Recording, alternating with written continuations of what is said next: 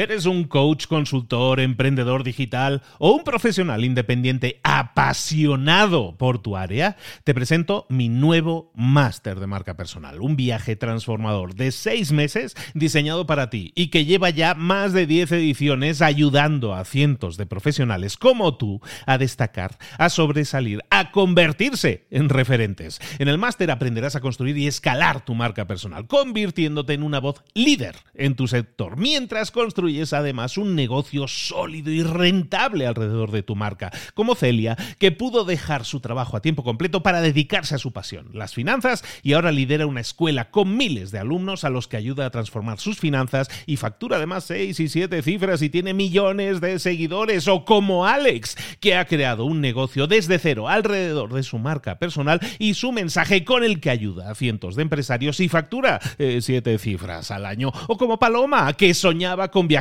por el mundo y que ahora vive como nómada digital con cientos de miles de seguidores y más de 17.000 alumnos. Gracias al máster, su sueño pasó de ser una idea a una realidad rentable y reconocida. Este es el momento de que tú también dejes tu huella, de influir y de vivir por fin de tu pasión. Visita librosparaemprendedores.net barra marca y descubre muchas más historias de éxito de gente que confió en nuestro método. En junio comenzamos además la nueva generación y añadimos más novedades, más servicios y más soporte que nunca. Únete a la élite de profesionales que ya están cambiando sus vidas. ¿Estás listo? ¿Estás lista para desarrollar tu marca personal y ser nuestra próxima historia de éxito? Pues visita librosparaemprendedores.net barra marca y comencemos. ¿Por qué nos dejamos llevar por la intuición y por qué eso es malo, no es bueno. Todo eso lo vamos a ver hoy. Pero no solo eso, también vamos a ver cómo analizamos los riesgos y cómo entender a una persona a la hora de analizar riesgos y tomar decisiones basadas en los riesgos o en las posibilidades de ganar. ¿Que te parece algo así complejo? No lo es. Te puede ayudar a entender y a entenderte mejor y así tomar más y mejores decisiones. Eso lo vamos a ver ahora mismo en la segunda parte de este resumen de Pensar rápido, pensar despacio, el libro de Kahneman, que vamos a ver, vamos a completar aquí ahora en Libros para Emprendedores y más. ¡Comenzamos!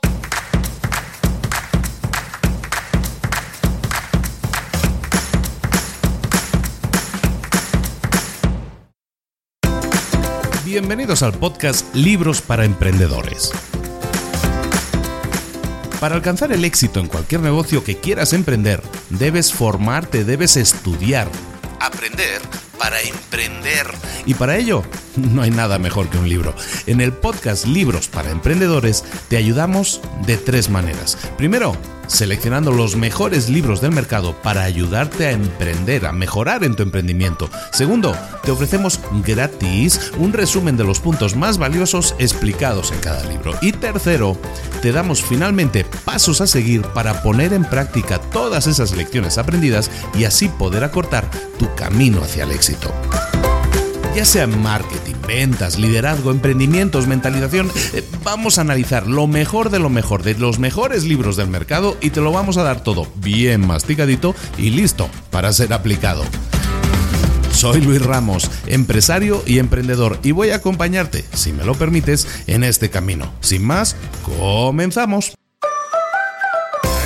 buenas a todos, aquí estamos de nuevo, completando el libro de Daniel Kahneman, Pensar rápido, pensar despacio, Thinking Fast and Slow, publicado hace 10 años en el año 2011 y que empezamos a verla en el episodio anterior la semana pasada. Nos quedamos ahí a medio camino, casi terminando toda la primera parte del libro, en el que hablábamos sobre todo de, esas, de esos formatos a, la hora de pensar, ¿no? El, el pensamiento tipo 1, tipo 2. Había cosas que teníamos que tener en cuenta a la hora de pensar inconscientemente en tomar decisiones y conscientemente, porque todas nuestras decisiones se basan en eso. Y claro, nos veíamos además afectados por lo que llamamos los sesgos cognitivos. ¿Qué eran los sesgos? Eran esas cosas preprogramadas que tenemos esperando que una cosa suceda porque ha sucedido así anteriormente. Eso es un sesgo cognitivo.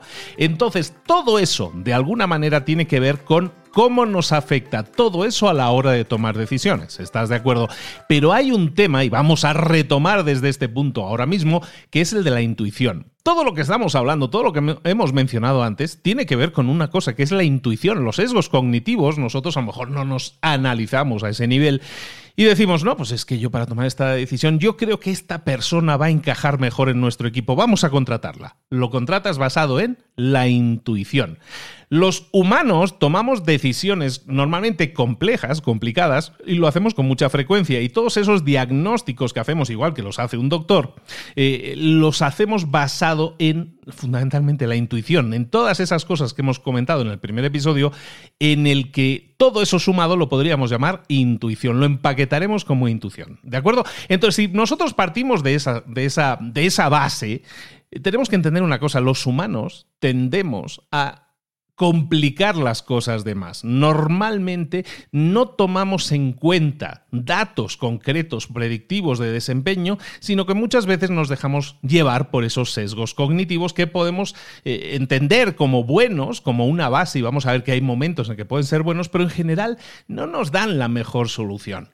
Y en esta parte del libro se, visualiza un tema que es muy interesante, pero que a mucha gente le da un poco de repelús, que es el de las fórmulas.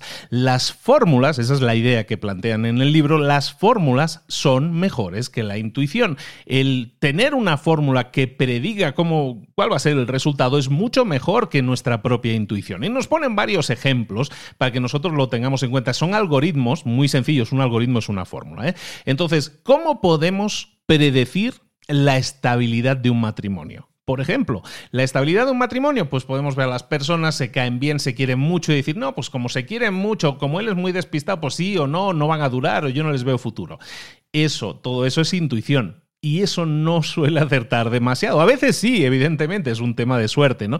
Pero ¿cómo podemos predecir la, estabilidad de un matrimonio? Pues, por ejemplo, hay una fórmula, un algoritmo muy simple que dice, si tú tomas la frecuencia del acto sexual en esa pareja y le restas la frecuencia con la que tienen discusiones, es decir, tienes el número de, actos sexuales, le restas la frecuencia de discusiones, ahí te va a dar la estabilidad matrimonial con más precisión que si tú los miraras a los ojos y les dirías si le vas a querer para toda la vida o no.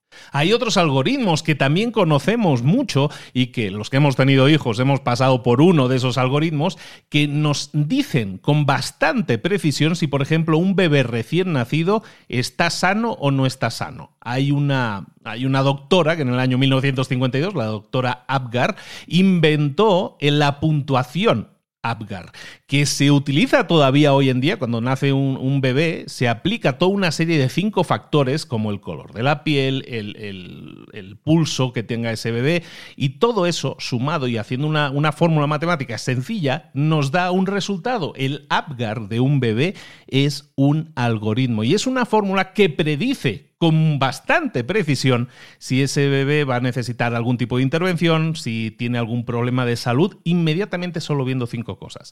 Entonces, en vez de mirarle a los ojos al bebé y decir, mm, no, yo creo que está todo bien, pues utilicemos algoritmos, utilicemos fórmulas que nos ayuden a tomar decisiones. ¿Vale? Otro ejemplo que ponen en el libro muy curioso es el de los precios de las botellas de vino. Muchas veces eh, pues se pone precio la botella del vino basado en un tema de cata, y ahí interviene el ser humano, ahí interviene un catador, ¿no? Entonces, si tú utilizas ese, ese, ese tema subjetivo de utilizar una persona que da una opinión, te puedes encontrar con errores. Por ejemplo, en el caso de las botellas de vino, un economista creó un algoritmo, una fórmula de solo dos variables. Una era la temperatura de ese verano y otro la cantidad de lluvia que había recibido la uva de esa, ahora sí, de esa remesa. Y resulta que sin probar el vino, simplemente teniendo en cuenta esos dos factores, se podría crear una fórmula que nos daba un precio orientativo del vino mucho más acertado que el de los humanos, sin siquiera tener que abrir la botella, sin siquiera tener que catar la botella. Entonces muchas veces nos fiamos de cosas que son humanas, ¿no? como en este caso, pero que muchas veces no son tan precisas. Vamos a ver en qué casos puede ser preciso y en qué casos no. ¿Cuándo deberías confiar en tu intuición? Pues básicamente cuando se cumplan dos requerimientos. Tú vas a confiar en tu intuición cuando se cumplan estas dos cosas. Lo primero, un entorno, un entorno que sea lo suficientemente repetitivo, que sea predecible y que puedas tener una retroalimentación rápida. Es decir, un entorno predecible, un entorno en el que controlas los elementos. Y el segundo requerimiento es que tengas una práctica prolongada, que hayas utilizado una práctica prolongada para aprender de todo eso que es predecible. Es decir, para conocer tu entorno. Es decir, necesitamos un entorno controlado y predecible. Y lo segundo, necesitamos experiencia habiendo trabajado en ese entorno. Por ejemplo, cuando tú aprendes a conducir, a manejar un coche, evidentemente es un entorno predecible hasta cierto punto, tienes una retroalimentación rápida y normalmente aquel que aprende a conducir y lo hace normalmente, pues tiene práctica, tiene una práctica de, y lo ha hecho con regularidad, ¿no? Entonces, ese es un buen ejemplo. Otro ejemplo son los doctores. El típico ejemplo de los doctores, un doctor puede aprender a diagnosticar con precisión, aunque no tenga todos los datos, ¿por qué? Porque lo lleva haciendo durante mucho tiempo, es un entorno controlado tiene una serie de pruebas que puede efectuar sobre el paciente para entender exactamente con qué datos cuenta a la hora de, generar un diagnóstico y entonces generar un diagnóstico también basado en su experiencia. ¿Por qué? Porque tiene una práctica prolongada, es un señor o una señora que llevan muchos años haciéndolo. Entonces, esos son los dos requerimientos. Los dos únicos requerimientos y situaciones que si se cumplen, entonces la intuición humana cuenta. Pero en cualquier otro caso, no nos vamos a intentar dejar por llevar por la intuición, sino que vamos a generar esa fórmula, ese algoritmo que nos permita en la mayoría, en la gran mayoría de las situaciones, tomar la mejor decisión de forma prácticamente automática. Por ejemplo, y esto llevado a la práctica para ti que tienes empresa o incluso que estás eh, empezando a entrevistar a gente para, para tu equipo de trabajo, por ejemplo, ¿cómo podemos generar un antídoto para las intuiciones que nos sirva para estandarizar una entrevista de trabajo, por ejemplo. Es decir, ¿cómo podemos hacer una entrevista de trabajo de forma que no nos dejemos llevar por la intuición? Es decir, no voy a contratar a nadie porque me caiga bien, porque se vea simpático, que eso sería intuición o un sesgo cognitivo, sino cómo podemos estandarizar una entrevista para intentar de esa manera obtener el mejor resultado posible en el tiempo y en la mayoría de los casos. Pues en el caso de eh, entrevistas, por ejemplo, podemos hacer una lista de los seis eh, trazos de personalidad más importantes que necesitamos que esa persona tenga para tener éxito en ese, en ese puesto de trabajo. ¿Cuáles son esos trazos de personalidad más importantes que, que, necesitamos? Estos trazos de personalidad lo que vamos a hacer es generar preguntas directas para esa persona, no vamos a ser así muy, muy educados en ese sentido, pero le vamos a preguntar directamente sobre esas eh, cosas que nos permitan entender si esa persona tiene ese trazo de personalidad o no. Es decir, si estoy buscando a alguien que sea muy responsable en el trabajo, a lo mejor le puedo preguntar cuántas veces has faltado, has llegado tarde a tu trabajo en el último mes, por ejemplo, ese tipo de cosas. Entonces, lo que vamos a crear además, para esos seis trazos de personalidad, esos seis rasgos, perdón, digo trazos porque está en inglés, ¿eh? pero eh, rasgos de personalidad, esos rasgos de personalidad los vamos a puntuar de 1 a 5. Es decir, yo voy a buscar seis rasgos de personalidad en una persona para que tenga éxito en ese trabajo. Tiene que ser comunicativo, trabajar en equipo, lo que sea. ¿eh? Entonces, si yo defino esas seis características y luego voy interrogando a esa persona característica por característica hasta entender realmente cómo funciona esa persona en ese rasgo de personalidad, luego lo voy a puntuar. Y la puntuación la voy a hacer puntuación de 1 a 5. Es decir, en el tema de responsabilidad, en el tema de puntualidad, en el tema de lo que sea, ¿eh? en el tema de conocimientos, lo voy a puntuar del 1 al 5 a ese candidato o a esa candidata. Y una vez lo tenga hecho, una vez haya recopilado toda la información, una vez haya puntuado a ese candidato en cada uno de esos rasgos de personalidad, entonces voy a sumar cuál es el resultado de esa persona. Y la persona que obtenga una puntuación mayor, la voy a contratar. Punto.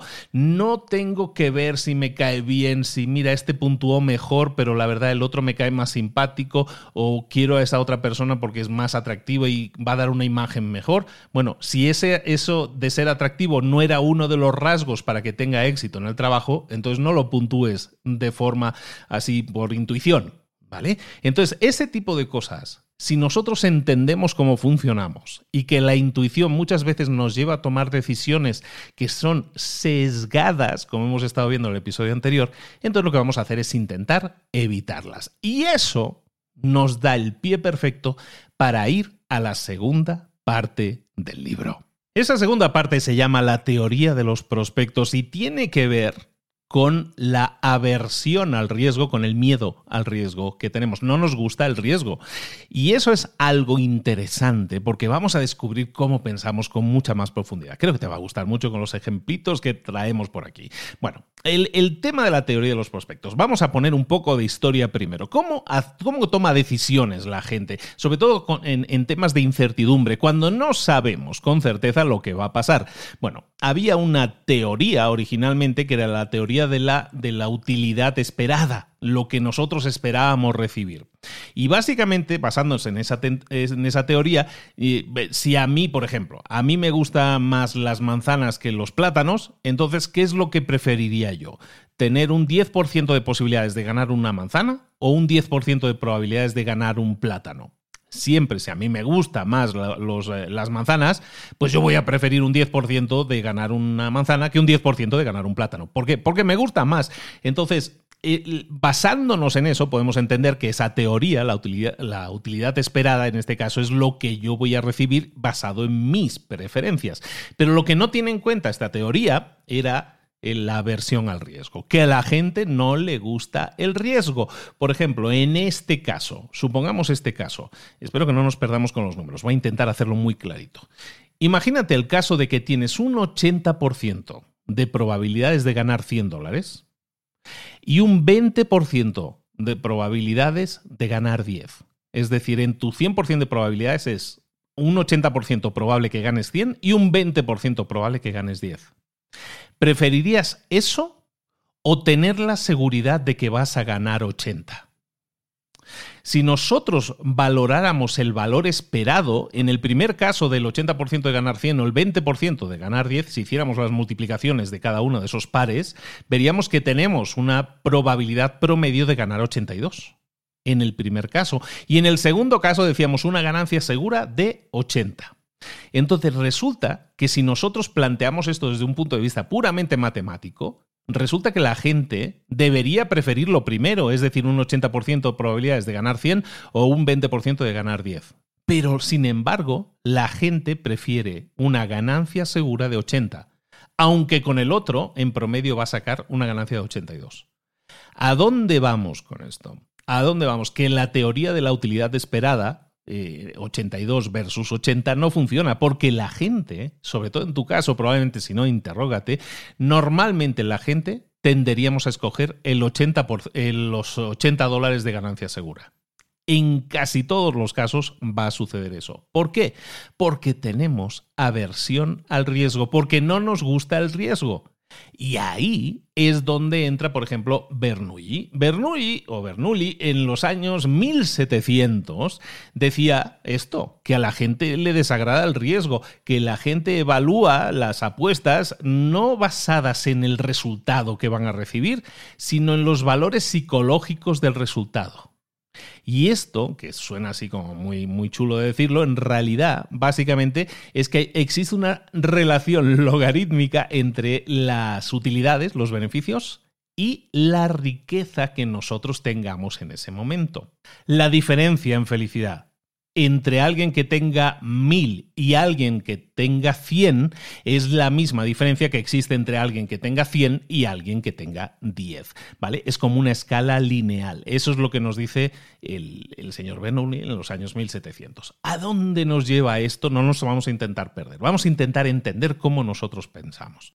Esto significa, por ejemplo, que alguien que tenga 20 dólares, si tú le das 10, va a sentirse mucho mejor que alguien que tenga 200 y le das 10. ¿Por qué? Porque, y eso, en eso funciona nuestra intuición de forma perfecta. ¿Por qué? Porque la gente con más dinero normalmente le excita menos, le alegra menos que a la gente pobre. Si tú tienes a alguien con 200 y alguien con 20, si tú le das 10 al de 20, está más contento que al de 200. Eso es lógico, ¿no? En nuestra intuición así funciona.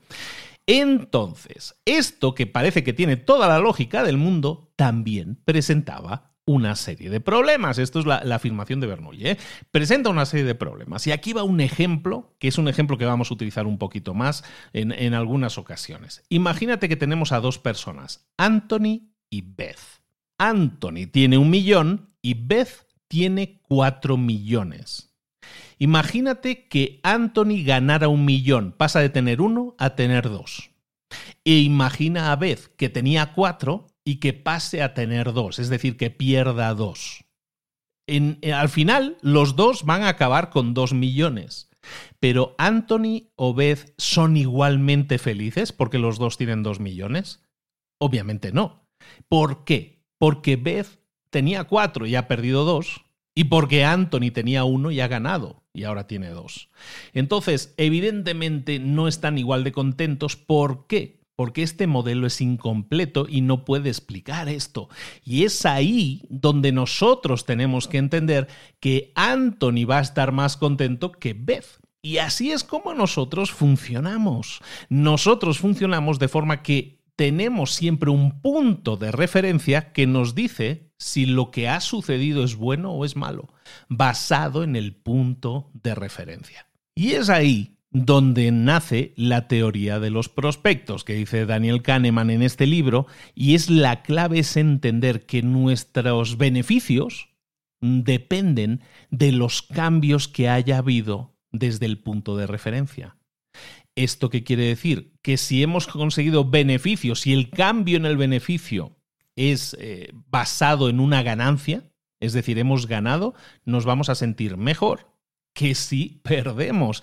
Es decir, nos sentimos más dolidos si perdemos dinero que ganamos, aunque el resultado final en ambos casos pudiera ser el mismo, el número final fuera el mismo. Por ejemplo, y espero no perderte, ¿eh? pero imagínate dos problemas diferentes. En uno, a ti te dan mil dólares. Entonces, si tú tienes mil dólares que te acabo de dar, ¿qué escogerías? ¿Un 50% de probabilidades de ganar otros mil? Y un 50% de probabilidades de terminar con cero? ¿O preferirías que yo te diera otros 500 dólares adicionales con toda seguridad? Si hacemos la matemática, en este caso, si a mí no me gusta el riesgo, es decir, si me acabas de dar ese dinero y, y tengo la posibilidad de ganar, pues a lo mejor lo que yo voy a hacer es buscar la segunda opción. La opción de, ¿sabes qué? Dame dinero seguro porque así gano seguro. ¿Por qué? Porque no nos gusta el riesgo. Y en el primer caso, aunque también pueda tener la misma probabilidad de acabar con la misma cantidad de dinero, en el primer caso me, suena a que voy a, voy a arriesgarme de más. Entonces prefiero no arriesgarme y darme y que me des cosas más seguras. Imagínate el mismo caso, pero ahora en vez de darte mil dólares, yo te estoy dando dos mil dólares. Y en este caso tienes un 50% de probabilidades de perder mil y un 50% de probabilidades de perder cero.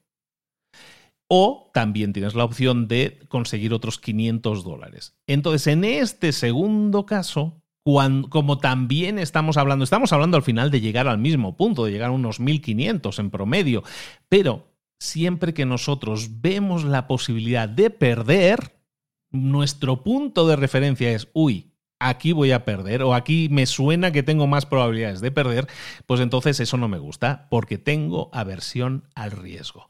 Entonces, la teoría de los prospectos de Kahneman lo que hace es intentar explicar toda esta situación que estamos teniendo aquí. La teoría de los prospectos tiene tres puntos. Punto número uno, cada vez que tú evalúas una situación, siempre la vas a comparar con un punto de referencia neutral. Y ese punto de referencia neutral a la hora de evaluar la situación siempre normalmente se refiere al statu quo, a la forma, en el punto en que te encuentras ahora mismo.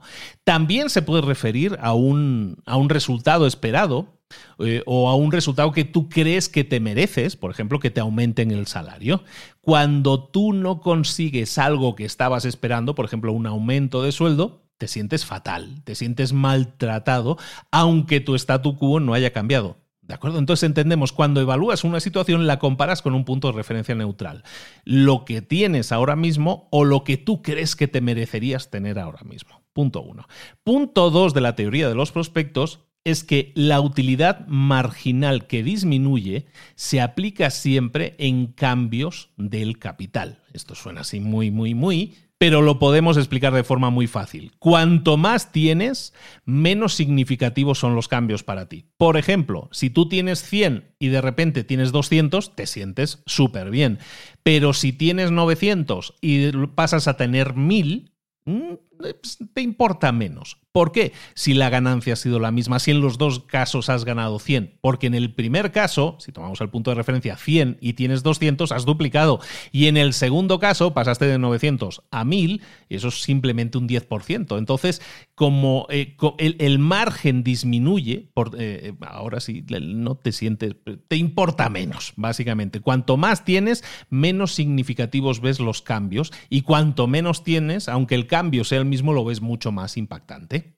Ese es el punto 2. La teoría, la teoría de los prospectos tiene tres puntos. El tercer punto habla de las emociones y te dice que perder una determinada cantidad de dinero genera emociones más fuertes que ganar esa misma cantidad de dinero.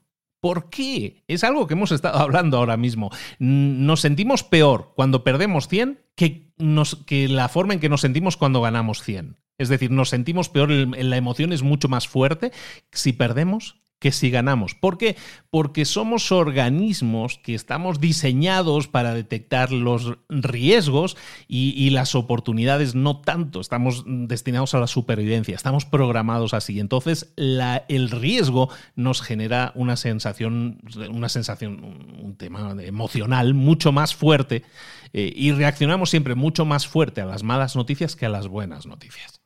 Y mira, nos dice esta teoría en el libro de Kahneman, hay, una gráfica que se me hace muy imposible de describir, pero que la puedes ver en el libro o la puedes buscar, esa gráfica de la aversión al riesgo de Kahneman. Em, eh, nos dice Kahneman algo muy importante y es que cada persona es diferente todos somos diferentes y, todos tenemos un ratio de aversión al riesgo, a la pérdida, eh, diferente. Para la mayoría de la gente, ese ratio de, de miedo a la pérdida va del 1.5 al 2.5. ¿Esto qué quiere decir? ¿Cómo nos comemos esto? Pues muy fácil. Eso quiere decir que si yo he perdido 100, para sentirme tranquilo. Hemos dicho que cuando uno pierde se siente peor que cuando uno gana, ¿no? Pues el ratio es 1.5 a 2.5. ¿Eso qué quiere decir? Que si yo pierdo 100, eso me genera un sentimiento negativo. ¿Cómo puedo contrarrestar? Eso, eh, multiplicando por 2, en este caso en promedio, la ganancia. Es decir, si yo he perdido 100, para sentirme bien otra vez necesito ganar 200. Y así es como funcionamos. Tenemos más aversión a la pérdida y nos genera más dolor, nos genera el doble de dolor en promedio la pérdida que la ganancia. Es por eso que la gente, como estamos programados así, no, no, nos gustan los riesgos, siempre vamos a intentar evitar los riesgos. Y como decíamos en el ejemplo de antes, Anthony va a preferir una ganancia segura antes que arriesgar nada. ¿Por qué? Porque también su punto de partida es menor, tenía menos cantidad de dinero inicialmente, entonces ganar eh, está bien, pero sobre todo perder me sentaría fatal y en su caso más todavía porque significaría perderlo todo. En cambio, para la otra persona, a lo mejor no era tanto así y a lo mejor puede arriesgarse un poco más porque su pérdida nunca sería total, sino que a lo mejor solo perdería la mitad y a lo mejor se arriesga un poco más. Como veis, cada persona puede reaccionar de forma diferente, pero hay una fórmula que predice cómo vamos a, tomar decisiones basándose en el punto en que nos encontremos ahora y basándonos en una fórmula que nos predice de si nuestro riesgo es mayor que nuestra posibilidad de ganancia, eh, es decir, o al revés, si lo vemos al revés, si nuestra ganancia no es el doble de nuestra posibilidad de pérdida, no nos vamos a arriesgar. ¿Y cuáles son las implicaciones de esta teoría de los prospectos? Perdón por los números, ¿eh? pero espero que me haya podido explicar con cierta claridad. ¿Cuáles son las implicaciones de todo esto? Bueno, pues que las probabilidades normalmente, eh, siempre que estén en los márgenes iniciales o finales, siempre tienen más peso. ¿A dónde voy con esto? Si tú tuvieras cero posibilidades de ganar un millón y pasaras a tener 5% de probabilidades, es decir, pasaras de tener 0 probabilidades a 5% de probabilidades de ganar un millón, te sentirías mucho mejor que si tú pasaras de tener 5% de probabilidades de ganar un millón a tener 10% de probabilidades de ganar un millón. Es decir, te sientes mucho mejor si pasas de tener 0 posibilidades a tener 5%, que si pasas de 5 a 10%. ¿Por qué? Porque la mera posibilidad de ganar algo como decíamos, está en los márgenes, es decir, pasas de cero a algo, pasas de no tener posibilidades a tener alguna posibilidad, eso le damos siempre más importancia. Y esto es muy clave, porque esto tiene que ver cómo nosotros pensamos. Por eso la lotería tiene tanto éxito, las apuestas en general tienen tanto éxito, porque juegan con la esperanza de la gente. De decir, tienes cero probabilidades a tienes alguna probabilidad, aunque sea una probabilidad entre 5.000 millones. Por lo menos tienes una probabilidad y la mera posibilidad de ganar algo, pues realmente tiene más peso que luego si ya tú ya tenías probabilidades y simplemente aumenta tu probabilidad. Otra consecuencia de esta teoría de los prospectos muy importante es que nos obsesionamos con la pequeña probabilidad de un resultado malo. Por ejemplo, el riesgo a un desastre nuclear o a los desastres naturales, a un terremoto y todo eso, es un, eh, es un miedo exagerado. Es decir, exageramos los miedos a cosas que tienen muy, muy poca probabilidad de suceder, pero nos obsesionan mucho. Otra, otra consecuencia de esta teoría de los prospectos es que podemos entender mucho mejor a la gente cuando entendemos que están dispuestos a pagar desproporcionadamente más si pueden reducir los riesgos completamente. Y eso nos lleva, eso trasladado al mundo real, nos hace entender por qué la gente está dispuesta a pagar lo que paga por los seguros. Para sentirse más seguro, un seguro básicamente es eliminar el riesgo. Nosotros, en el libro nos dicen, podríamos eh, pagar la mitad de precio de un seguro si le dijéramos al seguro, ¿sabes qué? Solo me vas a cubrir los días impares. Y los días pares no me cobras. Y así yo eh, pago la mitad del seguro. Eso, teniendo en cuenta que hay más días eh, impares que pares, pues podríamos decir, bueno, pues yo te bolas de ganar. Tengo una probabilidad más grande si hiciera eso. Pero a la gente no le gusta. ¿Por qué? Porque seguimos teniendo riesgo. ¿Y qué pasa si me enfermo en el día par? ¿O qué pasa si tengo un accidente en el día par? Entonces la gente no quiere riesgos, está dispuesta a pagar más. Y ojo, porque esto es muy aplicable a tu negocio, a tu idea de negocio, a lo que quieras generar. La gente está dispuesta a pagar más si le eliminas un riesgo por completo. Por eso la gente paga mucho más por un seguro, porque quiere estar cubierto el 100% de los días, porque quiere estar cubierto el 100% de las casuísticas, con más doctores, con más enfermedades cubiertas, con más dinero que le cubra. Y por eso están dispuestos a pagar más, porque así somos, así estamos programados y estamos dispuestos a pagar, como dice aquí la fórmula, estamos dispuestos a pagar desproporcionadamente más si alguien nos promete reducir el riesgo a cero.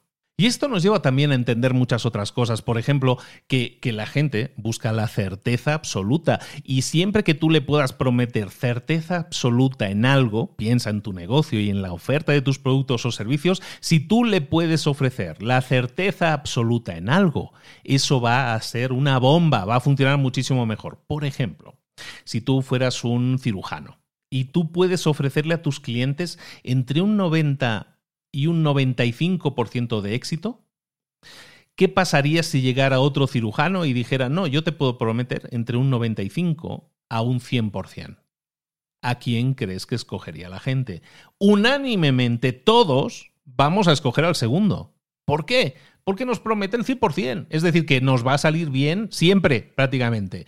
En cambio, el primero, el que promete entre un 90 y un 95, oye, que eso es fantástico, que eso está muy bien, que eso es una tasa de éxito brutal.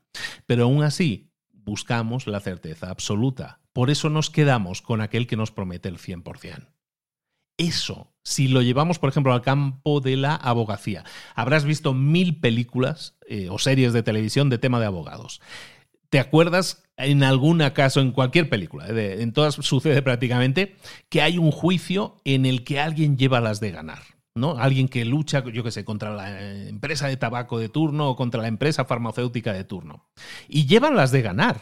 El juicio está saliendo bien y llevan las de ganar. Sin embargo, llega la empresa acusada, la farmacéutica, por ejemplo, la de tabaco, y les hace una oferta. Y la gente que llevaba las de ganar aún así acepta esa oferta. ¿Por qué sucede eso? ¿Por qué aceptan esa oferta si llevaban las de ganar? Porque había una pequeña probabilidad de que perdiera. Porque no lo tenemos seguro, al final es un juicio, no depende de ti, depende de un jurado, depende de un juez. Y como hay una probabilidad, a lo mejor pequeña, pero existe una probabilidad de que pierda, pues prefiero que, prefiero, como dice el, refrán, ¿no? Más vale pájaro en mano que ciento volando. Es decir, prefiero que me des ahora menos de lo que yo estaba pidiendo, pero que me lo des con seguridad. Y eso es exactamente cómo funcionamos. Y funciona así siempre. Y entender esto nos permite aplicarlo en nuestra vida, aplicarlo en nuestras ofertas en nuestros productos, en nuestros servicios. Empieza a darle una vuelta ahora mismo. ¿eh? Me he salido un momento del libro. ¿eh? ¿Qué pasaría si yo aplicara esto a mis ofertas? ¿Qué pasaría si yo aplicara esto a la forma en que ofrezco algo? con una garantía, quitándole la incertidumbre a las personas. Imagínate que fuera eh, lo típico, las dietas. Yo podría ofrecer un 100% de seguridad de que esa persona va a conseguir el resultado que quería.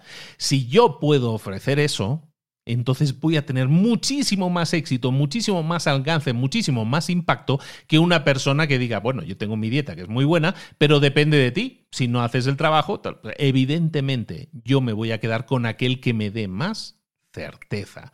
Por eso hay dietas que venden más, por eso hay libros que venden más, porque venden sistemas que de alguna manera te dan, eh, lo hemos hablado muchas veces, los gurús en Internet que te venden el atajo, ¿no? Para conseguir un determinado resultado, lo venden por la certeza que generan. Y es porque así estamos programados. Esto nos lleva a evaluar otro tema muy importante, que es el del encuadre. ¿Cómo encuadramos las cosas? Podemos encuadrarlas de dos formas. El encuadre a la hora de analizar una cosa puede ser un encuadre estrecho, un encuadre amplio. El encuadre amplio debería ser el ideal, aquel que tiene en cuenta todas las posibles opciones para encontrar la óptima, pero así somos nosotros. Normalmente nos enfocamos en lo que tenemos en la, vista, a la vista en ese momento y, nos enfocamos más en los árboles que en el bosque, por decirlo así rápido. Entonces esto nos lleva a, por ejemplo, viéndolo con ejemplos, si yo tuviera una empresa y yo soy el CEO de la empresa y a lo mejor tengo toda una serie de líderes de equipo y a lo mejor esos líderes de equipo no son eh, tienen cierta aversión al riesgo a la hora de liderar sus proyectos porque a lo mejor sus proyectos están, eh, están atados, a, o sea, sus resultados, sus ingresos, su, lo que van a cobrar está ligado a sus resultados eh, de equipo. Eso hace que esas personas no se vayan a arriesgar, porque dicen, si me arriesgo y sale mal, mi sueldo se ve, eh, se ve, afectado. Y en cambio el CEO, que soy yo de la empresa, digo, no, yo quiero que la gente se arriesgue un poco más dentro de lo, de lo lógico, porque así puedo maximizar mis resultados y puede ser, entonces aquí si te fijas un momento, el, enfoque de cada uno tiene que ver con su punto de referencia y tiene que ver con un enfoque pequeño, estrecho. El caso contrario también sería exactamente igual de válido. A lo mejor en una empresa los líderes de, proyectos individuales, a lo mejor que han ido fallando últimamente, les ha ido mal, pues están dispuestos a, aceptar un riesgo desmesurado porque a lo mejor es una pequeña oportunidad de rescatar las pérdidas que a lo mejor han, estado generando. Y el CEO, en cambio, en este caso puede decir, no, no, no, ahora sí no quiero riesgos porque voy a redireccionar todos mis recursos a proyectos ganadores y no voy a aceptar que los que han estado perdiendo hasta ahora se arriesguen a hacer cosas muy locas. En definitiva, en cualquiera de estos casos, que son bastante habituales, como puedes entender en las empresas, eh, lo que estamos haciendo es un enfoque estrecho, no tenemos una vista completa, un enfoque amplio que nos permita ver muchas más opciones. Siempre nos enfocamos en aquello que nos toca, que es más cercano. Y eso también es muy humano. Entonces, ¿cuál sería el antídoto que nosotros podemos utilizar en nuestras empresas, en nuestra forma de trabajar en el día a día, que sea un antídoto contra ese encuadre estrecho, esa visión cortoplacista que normalmente tenemos? Para superar este encuadre, lo que tenemos es que adoptar toda una serie de políticas de riesgos Básicamente tenemos que definir una serie de reglas que vamos a seguir en situaciones concretas que nos permitan tener una visión más amplia de las cosas. Es decir, vamos a establecer reglas. Como por ejemplo, pues en vez de estar, si yo soy una persona que está invirtiendo en bolsa y todo eso, o que estoy invirtiendo en fondos, mejor dicho, pues a lo mejor eh, yo estoy constantemente todos los días viendo eso. Bueno, pues si quiero tener una visión más amplia, lo que voy a hacer es eh, obligarme a mí mismo a solo tomar una, a echarle un vistazo a mis inversiones una vez cada trimestre, por ejemplo, y de esa manera elimino las emociones del día a día del cortoplacismo, las elimino de mi ecuación. Sé que dentro de tres meses lo voy a volver a analizar y tomar decisiones. De esa manera elimino las emociones y tengo una perspectiva más amplia. Por ejemplo, otro ejemplo de tener una perspectiva más amplia, pues siempre que sea posible, en el seguro que contrates vas a, vas a, contratar el deducible más alto posible. Nunca vas a comprar garantías extendidas. Siempre vas a, vas a analizar cómo es tu tiempo, también el tiempo que le dedicas a las cosas, e imaginar, y este es un ejercicio que se ha convertido en algo muy habitual en cualquier empresa, imagina cuál es el costo por hora de tu trabajo. Y a lo mejor ahora mismo tu costo por hora, pongamos, es de, según lo que ganes y las horas que trabajas al mes, puedes decir, bueno, pues mi costo por hora es de 10 dólares. Vamos a poner un número redondo. Si ese es mi costo por hora, 10 dólares, entonces lo que voy a hacer es saber que si me voy a dedicar toda una tarde a montar tal cosa o a hacer tal otra cosa y voy a estar cinco horas haciendo eso, eso equivale a 50 dólares. Y eso equivale a 50 dólares quiere decir que si yo tengo que tomar decisiones basado en eso, lo que debería estar haciendo es, ¿estoy dispuesto a invertir 50 dólares míos en hacer eso?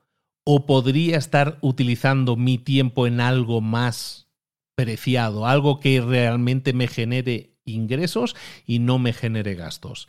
De esa manera, cuando nosotros estamos viendo el, retorno de nuestra inversión, si yo invierto X cantidad de horas, ¿cuál es el retorno de inversión que estoy obteniendo? Ahí es cuando yo puedo tomar mejores decisiones. Y puedo tomar mejores decisiones dejando fuera la emoción, dejando fuera la intuición y simplemente razonando porque estoy tomando una decisión. Y eso me lleva a tomar mejores decisiones. Las conclusiones finales de esta teoría de los prospectos de Kahneman nos lleva a pensar lo siguiente. Se nos dice que los seres humanos somos racionales en las decisiones que tomamos. Desafortunadamente, aunque la sociedad diga que nosotros somos humanos, seres racionables, básicamente estamos viendo que no siempre tomamos las mejores decisiones aunque se supone que siempre tengamos que tomar la mejor decisión posible porque eh, por autoprotección y por crecimiento, busquemos tomar la mejor decisión posible. Lo cierto es que como seres racionables somos, racionales somos pésimos tomando decisiones por nosotros mismos. Nosotros creemos que hacemos lo mejor, pero normalmente no tomamos decisiones basándonos en hechos racionales sino en intuiciones, en formas de pensar que tienen más que ver con una parte irracional de nuestro cerebro que con una parte racional. Este, esta creencia de lo racional, de que somos seres racionales, de que somos gente que aparentemente toma bien las decisiones, nos lleva a cometer más errores de los que deberíamos cometer. Eh, en el libro se habla de, cómo debería construirse una sociedad partiendo de este conocimiento que estamos comentando hoy aquí. Y, básicamente lo que deberíamos entender es que buscaríamos en una sociedad idealizada, en este sentido, un paternalismo libertario que llaman en el libro, en el que el Estado en el que ahora sí el, paternalismo del Estado nos ayude a aprender a tomar mejores decisiones porque es eso lo que nos va a dar más libertad. Y eso incluye eh, ahorros para el retiro, eso incluye los seguros de gastos médicos o seguros generales, la donación de órganos, los contratos legales que fueran fáciles de entender. Todo eso hoy en día no es fácil, no está bien gestionado. ¿Por qué? Porque estamos dejando al libre albedrío de la gente cómo debemos, cómo debemos tomar las decisiones, cuando ya estamos descubriendo que no estamos tan bien diseñados para tomar decisiones y que nos deberían entrenar un poco más en eso, de tomar más y mejores decisiones. Y lo vamos a dejar aquí Chicos, hay una tercera parte del libro en el que se habla de la felicidad, pero básicamente es un trabajo que no tiene una conclusión específica todavía. Kahneman ha seguido trabajando e investigando eso en subsiguientes obras, pero lo vamos a dejar aquí porque no creo que esté aterrizado al completo y no vamos a generar unas lecciones de vida que tú puedas aplicar. Y sabes que lo que quiero aquí que te lleve siempre son cosas que puedas aplicar en tu día a día. Hasta aquí hemos llegado. Por lo tanto, con este pensar rápido, pensar despacio de Daniel Kahneman, libro del 2011 en el que hemos descubierto que somos seres imperfectos, pero que tenemos habilidades y que tenemos capacidades y que con el entrenamiento adecuado podemos pensar mejor. Ni más rápido ni más despacio, mejor. Y eso incluye también en el tema de la toma de decisiones. Espero que te haya gustado el libro, espero que te haya servido. Como ves, no, no pretendo profundizar tanto como sí sacar esas pinceladas que yo creo que puedas aplicar. ¿Cuál es ese concepto? que te ha llamado la atención en este resumen que hemos visto hoy, en este episodio en concreto? ¿Hay algún concepto en especial que tú dirías, mira, este me ha hecho clic? Eh, ¿Y cómo lo vas a aplicar en tu vida? Eso es algo que me gustaría saber.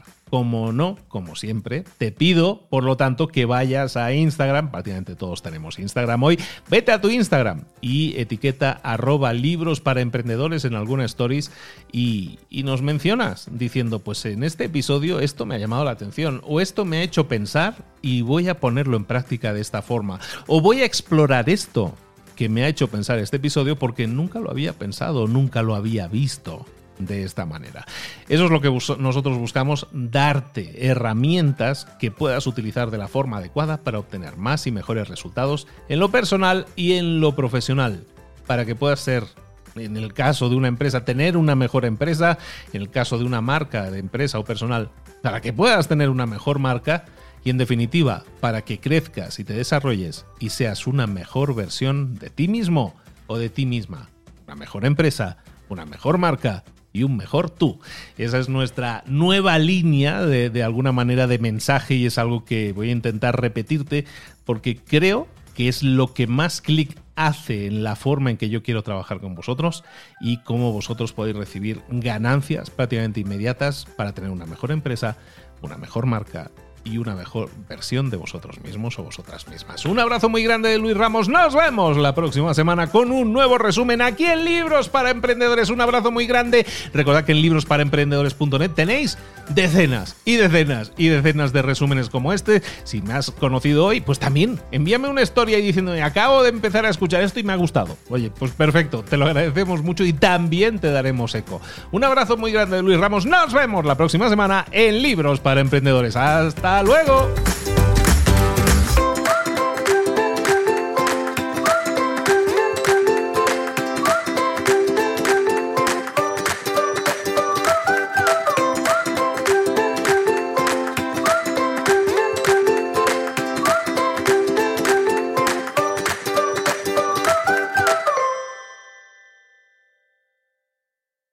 ¿Eres un coach, consultor, emprendedor digital o un profesional independiente apasionado por tu área? Te presento mi nuevo máster de marca personal, un viaje transformador de seis meses diseñado para ti y que lleva ya más de 10 ediciones ayudando a cientos de profesionales como tú a destacar, a sobresalir, a convertirse en referentes. En el máster aprenderás a construir y escalar tu marca personal, convirtiéndote en una voz líder en tu sector, mientras construyes es además un negocio sólido y rentable alrededor de tu marca, como Celia, que pudo dejar su trabajo a tiempo completo para dedicarse a su pasión, las finanzas, y ahora lidera una escuela con miles de alumnos a los que ayuda a transformar sus finanzas y factura además seis y siete cifras y tiene millones de seguidores, o como Alex, que ha creado un negocio desde cero alrededor de su marca personal y su mensaje con el que ayuda a cientos de empresarios y factura eh, siete cifras al año, o como Paloma, que soñaba con viajar por el mundo y que ahora vive como nómada digital con cientos de miles de seguidores y más de 17.000 alumnos. Gracias al máster, su sueño pasó de ser una idea a una realidad rentable y reconocida. Este es el momento de que tú también dejes tu huella, de influir y de vivir por fin de tu pasión. Visita librosparaemprendedores.net barra marca y descubre muchas más historias de éxito de gente que confió en nuestro método. En junio comenzamos además la nueva generación y añadimos más novedades, más servicios y más soporte que nunca. Únete a la élite de profesionales que ya están cambiando sus vidas. ¿Estás listo? ¿Estás lista para desarrollar tu marca personal y ser nuestra próxima historia de éxito? Pues visita librosparaemprendedores.net barra marca y comencemos.